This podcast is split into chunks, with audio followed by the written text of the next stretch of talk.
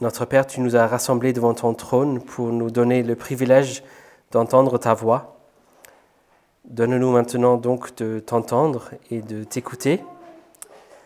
Et pour que cette parole soit efficace pour nous sauver, nous prions que tu nous aides par ton Esprit Saint à l'écouter avec des cœurs diligents, bien disposés et pleins de prières. Que tu nous aides à la recevoir avec foi et amour, à la serrer dans nos cœurs et à la mettre en pratique dans nos vies.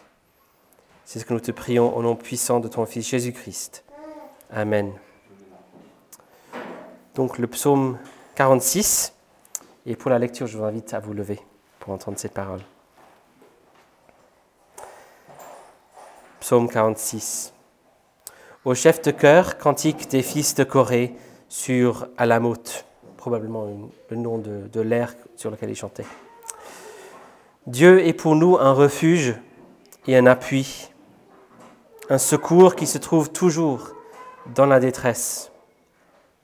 C'est pourquoi nous sommes sans crainte quand la terre est bouleversée et que les montagnes chancellent au cœur des mers, quand leurs eaux grondent, écument et branlent les montagnes en se soulevant.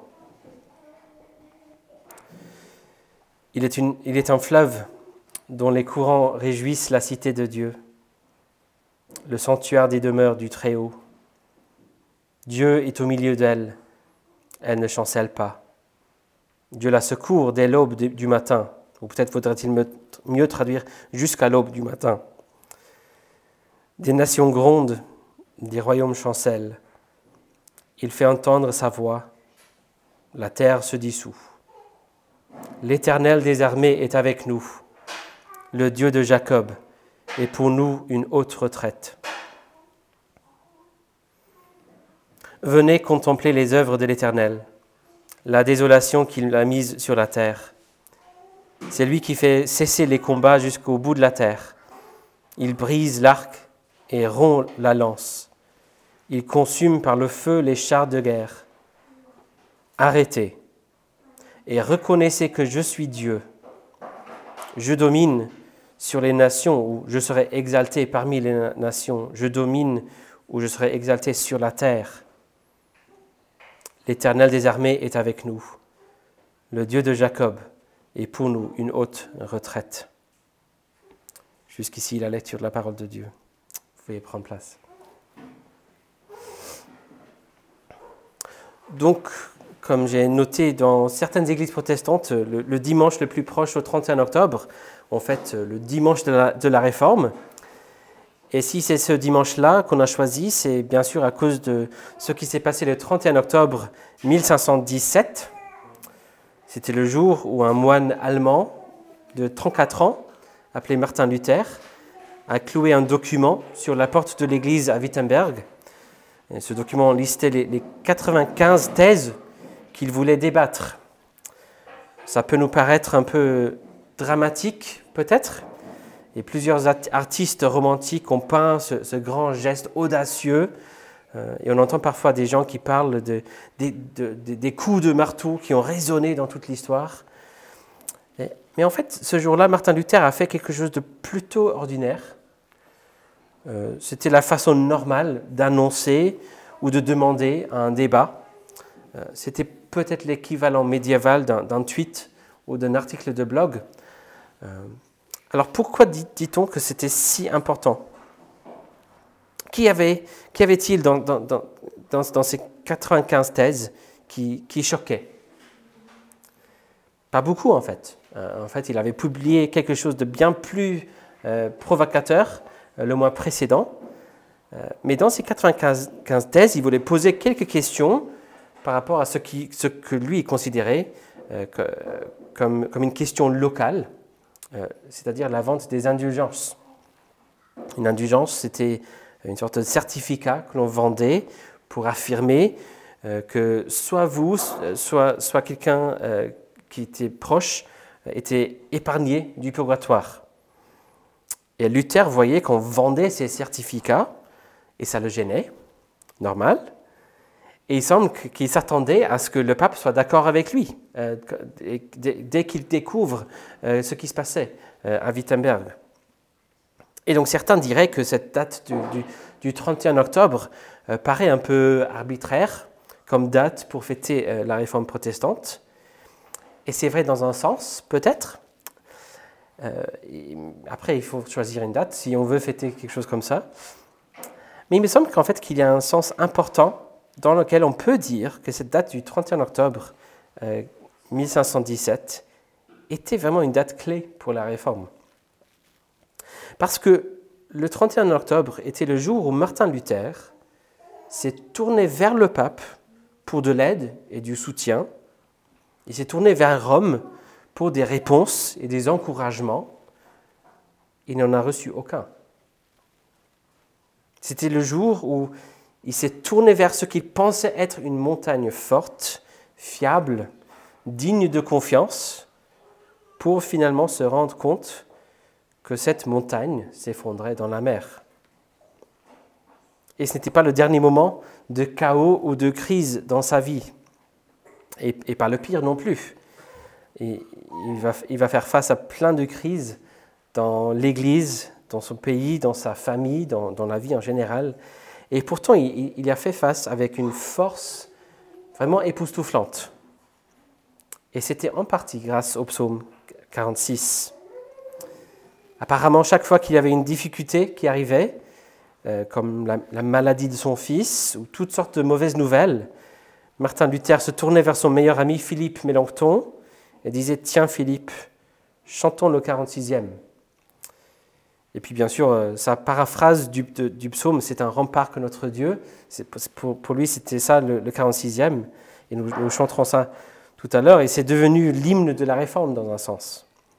Euh, c'était ce, que chantaient les supporters de, Luther lorsqu'il le voyait arriver à Worms euh, pour apparaître devant l'empereur, où il a donné son fameux discours. Il a conclu Me voici, je ne puis faire autrement, que Dieu me vienne en aide. Il y a un pasteur américain, Stephen Lawson, euh, qui a fait le commentaire que c'est l'épître aux Romains qui a donné à Luther sa théologie, mais ce sont les psaumes qui lui ont donné son tonnerre. Luther a appelé le livre des psaumes la Bible en miniature, un résumé de toute la Bible. Et c'est ici, disait-il, que l'on voit les cœurs dans, dans, leur ouverture la plus grande. Il a dit, un cœur humain est comme un navire sur une mer déchaînée, poussé par les vents de tempête venant des quatre coins du monde. Les quatre vents de la peur, du chagrin, de l'espoir, de la joie.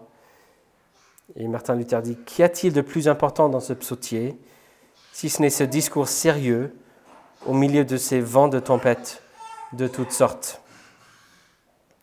Et le point fort des, psaumes, y compris ce psaume-ci, c'est qu'il ne s'agit pas uniquement du tonnerre du psalmiste ou celui de Martin Luther, mais ces psaumes peuvent devenir notre tonnerre à nous aussi.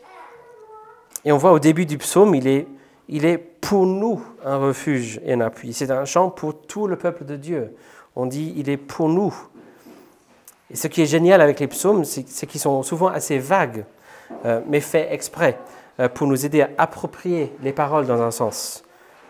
On aurait probablement une idée différente, une expérience différente de ce que ça veut dire de sentir que la terre est bouleversée et que les montagnes chancellent au cœur de la mer. Mais puisque c'est une image suffisamment vague, on peut tous le chanter ensemble, quoi, que, euh, quelles que soient les circonstances euh, qu'on croise. Et le psaume se divise euh, de façon très simple en trois strophes. Donc vous verrez le mot pause à la fin des versets 4, 8 et 12. Le mot en hébreu, bien sûr, c'est là. On n'est pas très sûr de ce que ça veut dire en fait, mais c'est probablement une sorte de terme musical, peut-être effectivement pour marquer une pause. Euh, mais quoi qu'il en soit, ça se trouve que dans ce psaume-ci, au moins, ce n'est pas toujours le cas, mais ici, euh, le mot euh, indique les trois sections ou les trois strophes du psaume, donc ça, ça, nous aide bien. Et dans ces trois strophes, nous voyons d'abord ce que nous savons, puis deuxième strophe, d'où nous le savons, et puis comment répondre. Donc ce que nous savons, d'où nous le savons et comment répondre. Donc dans la première strophe, les versets 2 à 4, nous voyons ce que nous savons. Souvent les psaumes démarrent en regardant les circonstances difficiles avant une transition où le psalmiste dit Mets-toi Seigneur, mais pas celui-ci. Avant qu'il ne dise quoi que ce soit concernant l'état de la terre ou des montagnes ou de la mer, le psalmiste sait avant toute chose que Dieu est notre refuge et notre appui ou notre force. Un secours qui se trouve, un secours toujours disponible dans la détresse. C'est quelqu'un qui est toujours là pour nous. Il n'est pas tout simplement un refuge dans lequel nous pouvons nous cacher, mais un refuge, un refuge dont nous pouvons dépendre. C'est un refuge qui est pour nous, notre refuge, notre Dieu. Voici le grand privilège de, de, de faire partie de son peuple d'alliance, d'entendre Je serai votre Dieu, vous serez mon peuple. Il est notre abri, notre aide, notre secours. Et voici le point de départ du psalmiste, ce qu'il sait tout d'abord. C'est pourquoi, verset 3, nous ne sommes pas dans la crainte. Donc quand serons-nous dans la crainte? Et ça va durer combien de temps? Combien de temps cette connaissance de notre refuge pourra-t-elle m'aider contre la menace? À quel moment allons-nous perdre, espoir? Nous ne serons pas dans la crainte, même quand la terre est bouleversée. Voici le psalmiste qui médite les limites du refuge de Dieu. Et il n'en trouve aucune. Dieu est un abri, un secours, toujours disponible, qui convient à toute situation, n'a aucun point de rupture. Si l'univers s'effondrait, cela ne menacerait en rien ce refuge et ce secours. Dans le monde ancien, la mer n'était pas quelque chose d'agréable ou d'attirant. Euh, ça représentait surtout le chaos et la peur. Mais même si les mers arrivaient à secouer les montagnes les plus solides, nous ne le serons pas dans la crainte. Réfléchissez-y un instant. Une montagne secouée par la mer, la chose la plus stable qui existe dans tout le monde secoués par la mer. Même si ça arrivait, nous ne craindrons pas. Pourquoi? Parce que Dieu est pour nous un refuge et notre force. Voici ce que nous savons. Puis dans un deuxième temps, nous verrons, nous verrons versets 5 à 8 la base de tout cela, d'où nous savons tout cela. Et le psalmiste sait tout cela parce qu'il a appris à diriger son attention non pas sur les mers menaçantes, mais sur des fleuves réjouissants. Ici, le psalmiste lève son regard de, la terre vers le ciel. Les strophes 1 et 3 contemplent ce qui se passe ici-bas, mais au centre, au cœur de tout cela, nous, voyons son assurance en béton de ce qu'il y a là-haut. Il a droit à un petit coup d'œil derrière le rideau. Et que voit-il? Un fleuve. Un fleuve qui réjouisse la cité de Dieu il voit un sanctuaire, la demeure du Très-Haut. Si les tempêtes de la vie deviennent violentes, quelle que soit l'intensité, il y a un temple inébranlable. Ici, le psalmiste réfléchit à un thème qui se développe petit à petit dans, toute l'Écriture, celui du temple de Dieu. Que ce soit le Jardin d'Éden, l'arc de Noé, le tabernacle d'Israël, le grand temple de Salomon, il s'agissait d'une série d'images qui, dans le langage de l'Épître aux Hébreux, chapitre 8, verset 5, était une image et une ombre des réalités célestes. C'était des images du ciel invisible. Le véritable temple créé par Dieu au commencement, euh, lorsque Dieu a créé le ciel et la terre. Une demeure céleste pour que Dieu puisse y descendre et, pour y être particulièrement présent et pour nous préparer un lieu où nous pourrions habiter en communion avec lui pour toute l'éternité. Et dans les psaumes et les écrits prophétiques, y compris à la fin de, l'Apocalypse de Jean, il y a souvent l'image d'un fleuve associé avec le temple. Un fleuve qui coule depuis le centre, depuis le trône, un fleuve qui représente le, Saint-Esprit, mais, dans un sens, mais surtout la vie éternelle, la vie abondante que, Dieu nous donne. C'est la gloire de Dieu. Alors lorsque le psalmiste voit un, fleuve qui réjouit la cité de Dieu, que voit-il? Il voit l'espérance de la vie éternelle. Non seulement la vie au-delà de la mort, mais la vie au-delà de tous nos rêves.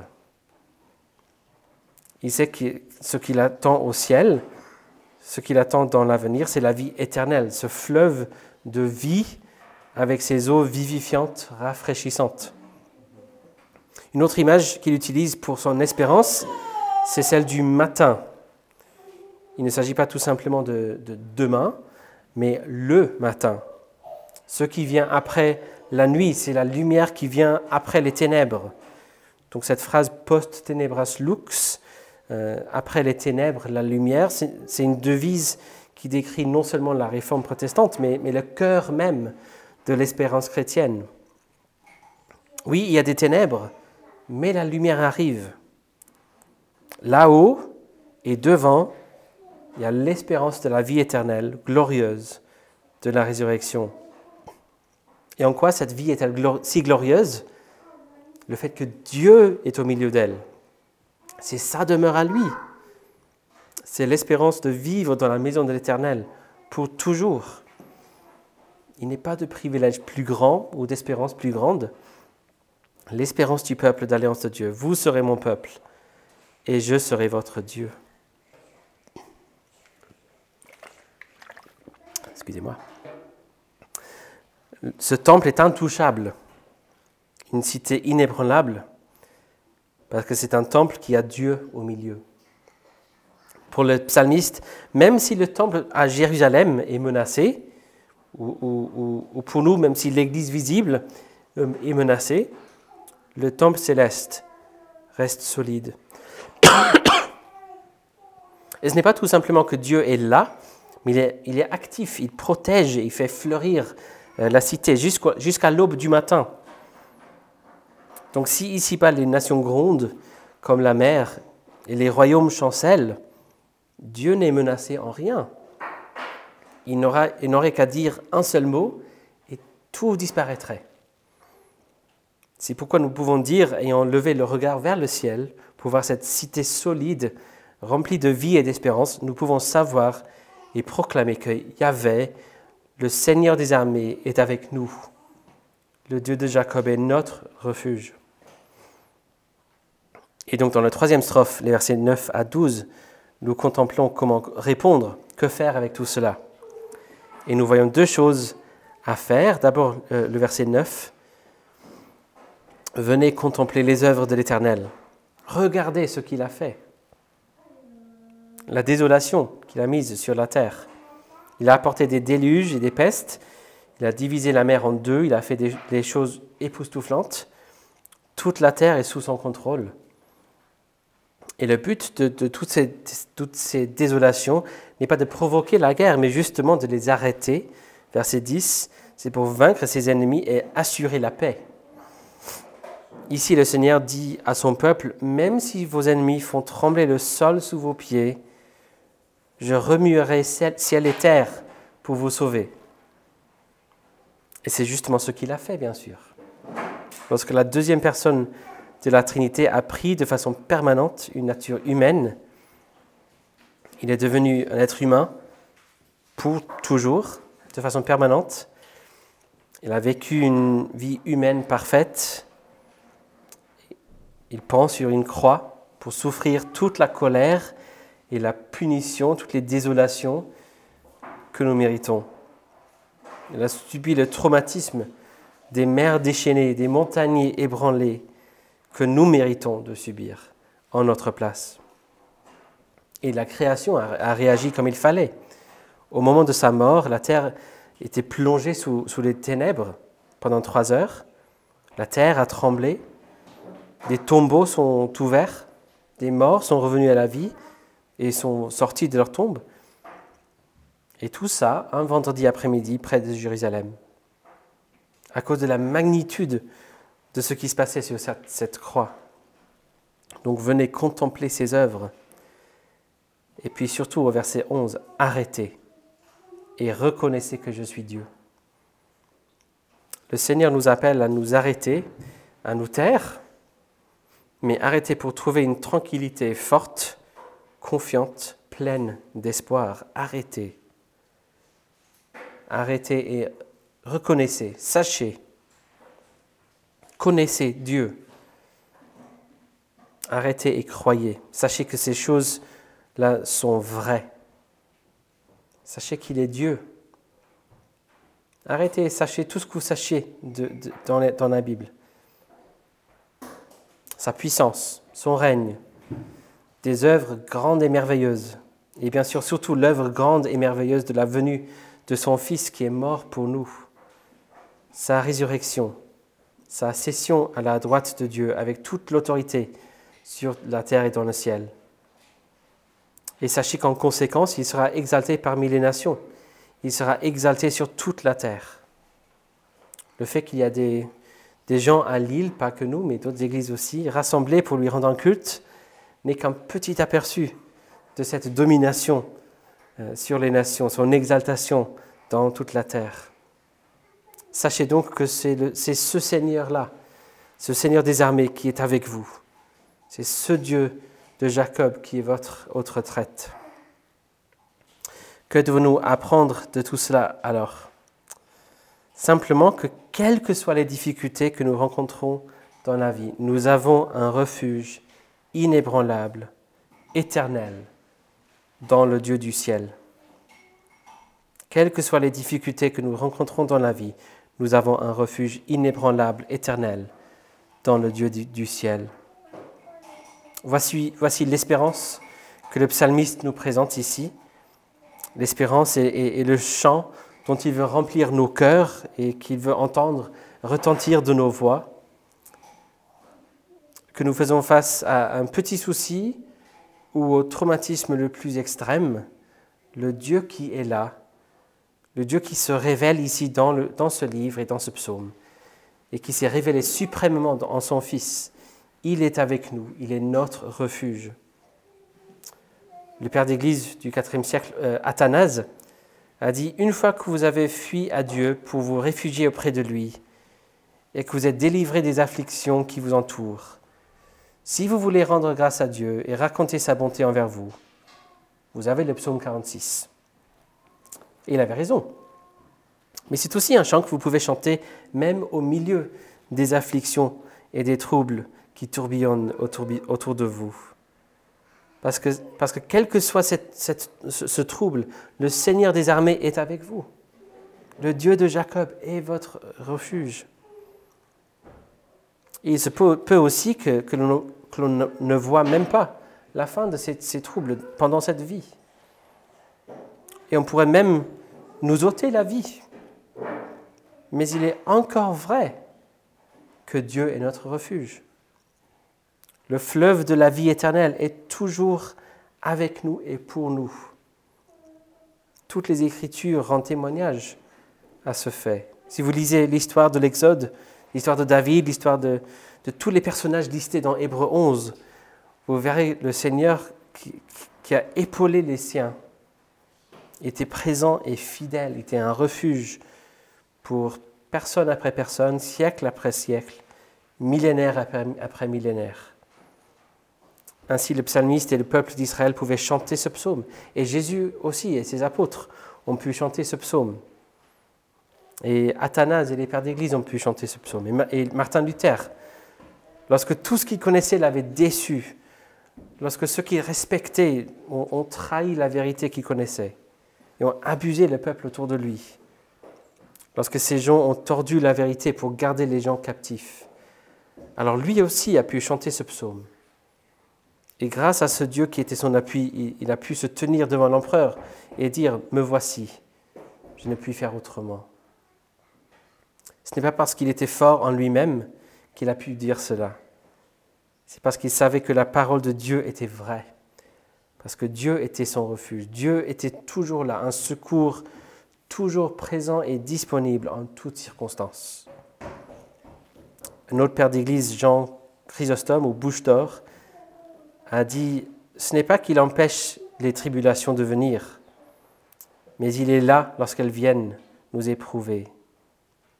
Et son aide nous apporte un encouragement qui est plus grande que la douleur que nous infligent les tribulations. L'encouragement que nous donne son aide est plus grande que la douleur des tribulations. Lorsque je vois toute la douleur que j'ai de toutes mes tribulations, et puis je compare avec l'encouragement que donne Dieu, il n'y a aucune comparaison. C'est un peu comme on a vu dans Romains 8 aussi. Nous avons donc en, ce Dieu céleste un refuge inébranlable, éternel en toutes circonstances. Allons donc à lui. Non pas parce qu'il garantit que les circonstances vont changer, mais parce qu'il n'y a rien de meilleur que d'être avec lui. Auprès de lui, vous trouverez un réconfort et un refuge bien plus important que n'importe quel trouble euh, qu'on peut rencontrer. Il suffit d'aller vers lui. Allez vers lui parce que vous pouvez. Allez vers lui parce qu'il est un refuge pour vous. Allez vers lui parce qu'il garantit de façon absolue que le matin va venir. Un garantie qui se voit surtout dans la résurrection de son Fils et son ascension. C'est là où l'aube est venue. Et rien ne pourra empêcher la venue complète du matin quand le Seigneur Jésus reviendra. Tout comme on ne peut pas empêcher le lever du soleil ce fleuve réjouit déjà la cité de Dieu et pourra vous réjouir et réjouir une vie sans trouble, remplie de joie un jour lorsque le matin vient pleinement. Rien d'autre ne pourra vous protéger. Mais si le Dieu qui a remué ciel et terre pour qu'il puisse être un refuge pour des pécheurs indignes comme vous et moi, pourquoi chercher ailleurs? Faites-lui confiance. Il sera toujours pour vous. Prions. Notre Père céleste, nous te remercions de ce que tu es pour nous, pour nous, un refuge et un appui en toutes circonstances. Merci parce que tu es toujours là, toujours disponible, toujours présent. Et tout cela malgré le fait que nous ne méritons en rien ta protection et ta force. Merci pour les merveilles que tu as faites pour nous même au point d'envoyer ton Fils unique jusqu'à la croix pour nous. Et merci parce qu'en sa résurrection, nous avons non seulement un abri, mais aussi l'assurance du, matin, le matin où nous ressusciterons aussi avec lui. L'assurance que nous aurons pour toujours la joie du fleuve de ta, de ta cité.